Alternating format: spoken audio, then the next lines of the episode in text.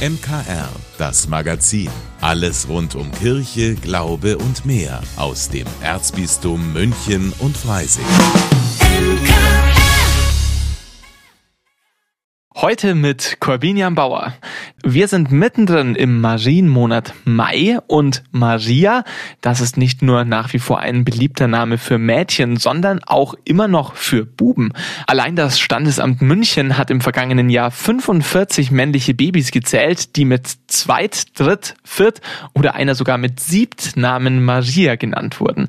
Warum das geht, das weiß Stefanie Stehler, Sprecherin beim KVR. Es steht in Bayern äh, sogar im Gesetz, dass man Maria als weiteren Vornamen für Buben vergeben darf. Und es liegt daran, dass eben Bayern ursprünglich christlich geprägt ist und deshalb ist diese Ausnahme für Maria. Die Voraussetzungen sind, dass er weitere männliche Vornamen hat, weil eben sichergestellt sein muss, dass sich ein Bub auch mit seinem Geschlecht eindeutig identifizieren kann. Natürlich ist so ein Name auch nicht immer ganz einfach, gerade in der Kindheit und Jugend.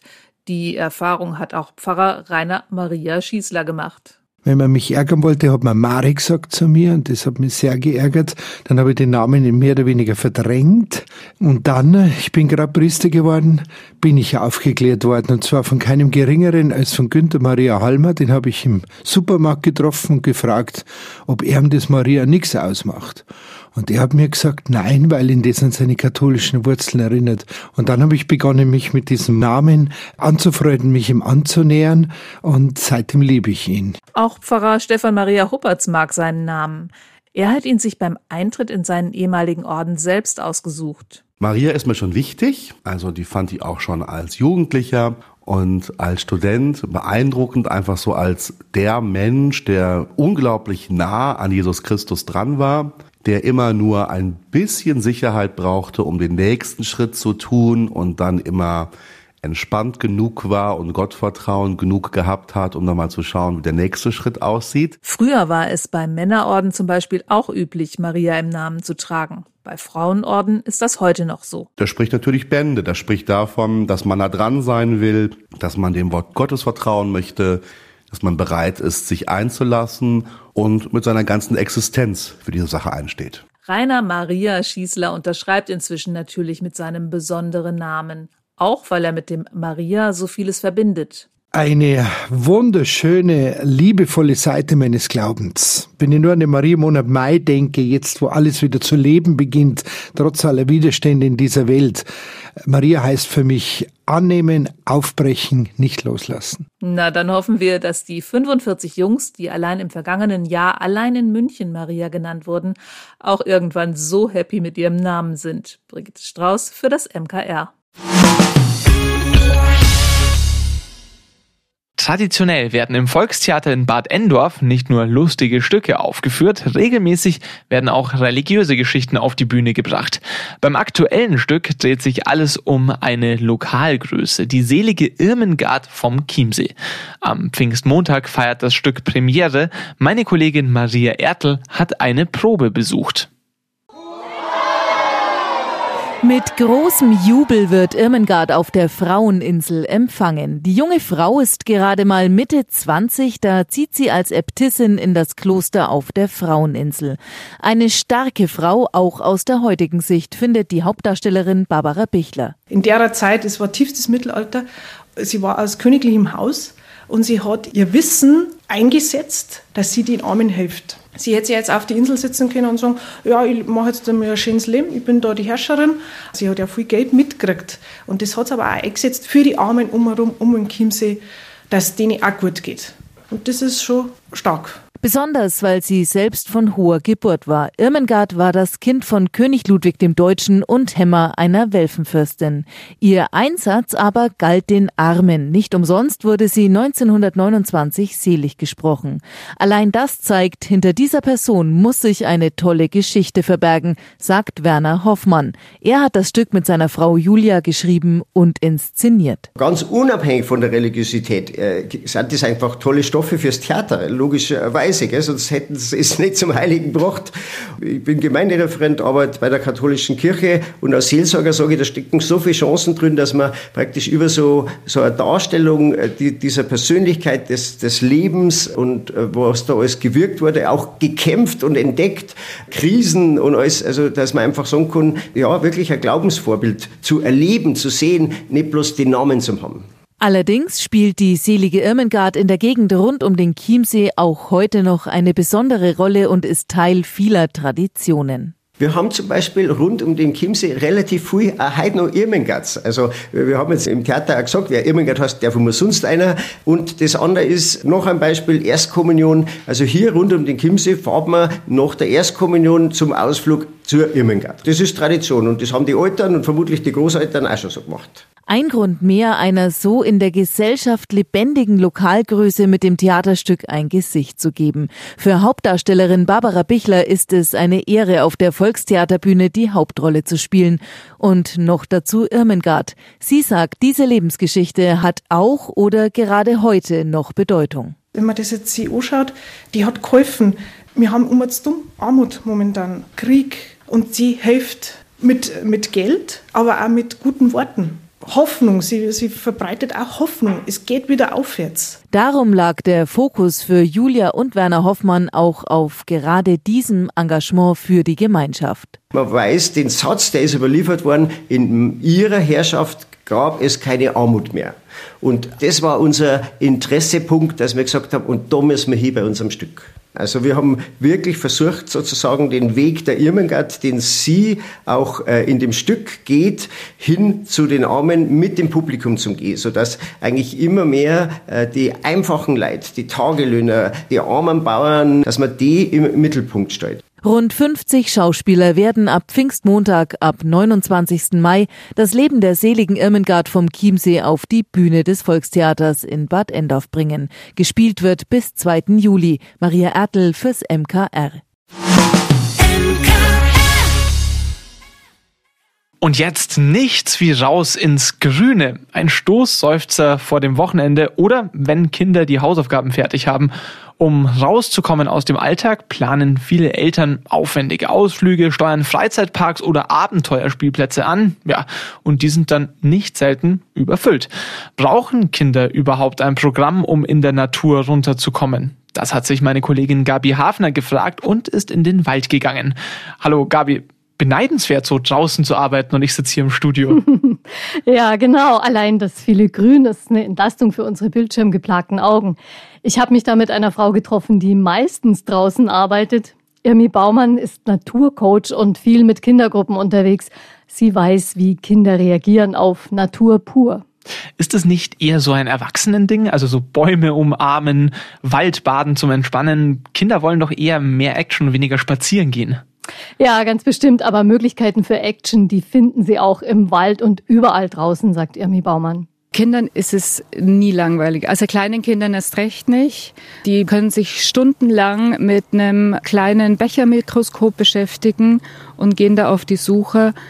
Bei ein bisschen älteren Kindern die nehmen schon gerne auch Impulse auf, aber dann verselbstständigen die sich auch. Die fangen das Bauen an. Ich habe schon so viele Tippis mit Kindern gebaut und auch mit Jugendlichen vor allem. Die klettern, die balancieren. Reagieren Kinder denn anders auf die Natur als Erwachsene? Ja, sie sind viel mehr im Augenblick und lassen sich schnell gefangen nehmen von dem, was sie da beobachten und vorfinden. Das können wir Erwachsene nicht mehr so gut. Kinder beobachten viel genauer, achten viel mehr auf Details, erforschen, erkunden. Wir Erwachsenen haben schon viel mehr unser Bewusstsein und unseren Kopf eingeschalten, was jetzt zu tun wäre. Ja, aber Kinder haben kein was zu tun wäre. Die gehen einfach los und schauen. Also kann man sich das Eintrittsgeld für den Freizeitpark zum Beispiel eigentlich sparen? Ja, ist natürlich auch ein schönes Erlebnis. Das hat beides seine Berechtigung. Eltern haben sich auch mal verdient, die Verantwortung abzugeben fürs Programm. Aber sie denken eben oft, sie müssten immer was extra bieten. Braucht's aber nicht. Nein, höchstens einen kleinen Anschubser und dann beschäftigen Kinder sich selber und können richtig viel Zeit dabei verbringen. Eltern können das ein bisschen anstoßen, vielleicht damit sie selber nicht das Gefühl haben, nur dabei zu stehen. Da hat Irmi Baumann einige Vorschläge. Ich baue ganz gerne Tipis, auch mit größeren Kindern. Das finden die allermeisten auch ganz toll, so ein Lager zu bauen. Oder so Balancieraufgaben und ja, größere Kinder, die challengen sich auch immer gerne und da kann man dann schon mit Springen und mit auch Formen legen, also so Mandala legen. Das ist auch gerne genommen, auch für Kinder und größere Kinder und Erwachsene. Das ist toll einfach. Also in der Konsequenz auch jetzt bei regnerischem Wetter nichts wie raus, oder? Ja, genau. Einfach je nachdem noch Regenklamotten oder Sonnencreme einpacken, ein paar Pflaster. Irmi Baumann hat die Erfahrung gemacht, dass Erwachsene sich vom Entdeckerdrang der Kinder dann auch anstecken lassen. Ich habe so viele Kindergeburtstage schon gehabt, wo dann die Erwachsenenbegleitungen dann äh, voll bei der Sache waren und genauso aktiv mitgemacht haben. Klingt ja nach schönen Erlebnissen in der Natur. Danke, Gabi. Wie Eltern das gut hinkriegen, wo es besonders schön sein kann und wie sich alle mit Respekt in der Natur bewegen.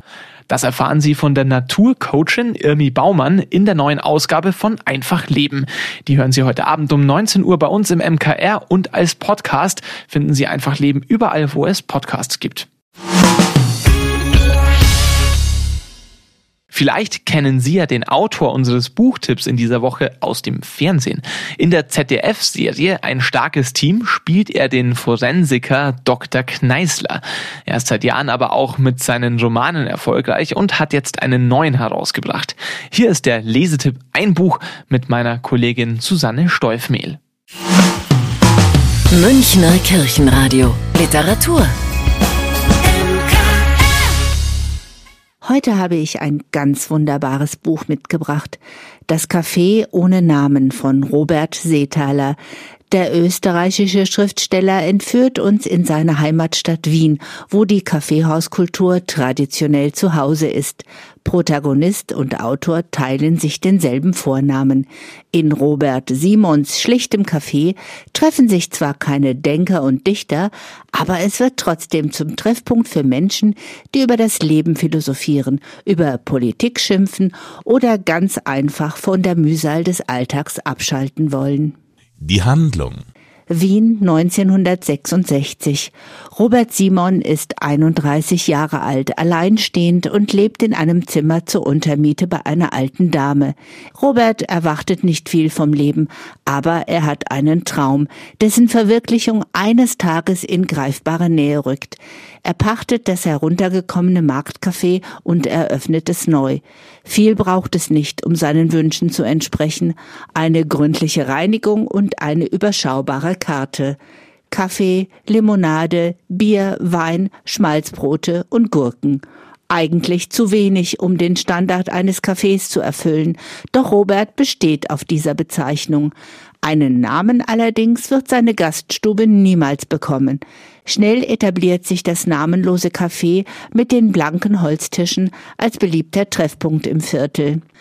Robert wuselt ohne Unterlass, schenkt ein, schmiert Brote, spült ab und kümmert sich um die Logistik. Zu viel für eine Person. Und so ist die arbeitslose Näherin Mila ein Geschenk des Himmels.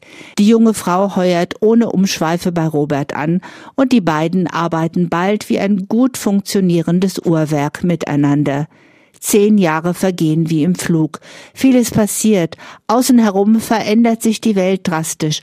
Doch im Café ohne Namen scheint die Zeit innezuhalten.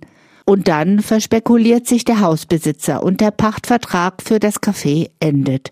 Mit einem letzten großen rauschenden Fest nehmen Gastwirt, Kellnerin, Freunde und Stammgäste Abschied von einem Ort, der für eine Weile der Dreh- und Angelpunkt ihres Lebens war. Außergewöhnlich. 20 Jahre nach dem Ende des Zweiten Weltkriegs hat sich Wien aus den Trümmern erhoben und strebt der Zukunft entgegen. Überall wird gebaut, das Stadtbild verändert sich. Unweit des Cafés auf der anderen Seite der Donau entsteht die Uno City und ein Spaziergang dorthin ist der weiteste Ausflug, der in diesem Roman gemacht wird. Robert Simons Leben und das seiner Nachbarn und Freunde konzentriert sich auf sein Viertel, sein Café. Und es scheint so, als würde hier alles ruhen und nicht nach Erneuerung und Modernisierung verlangen.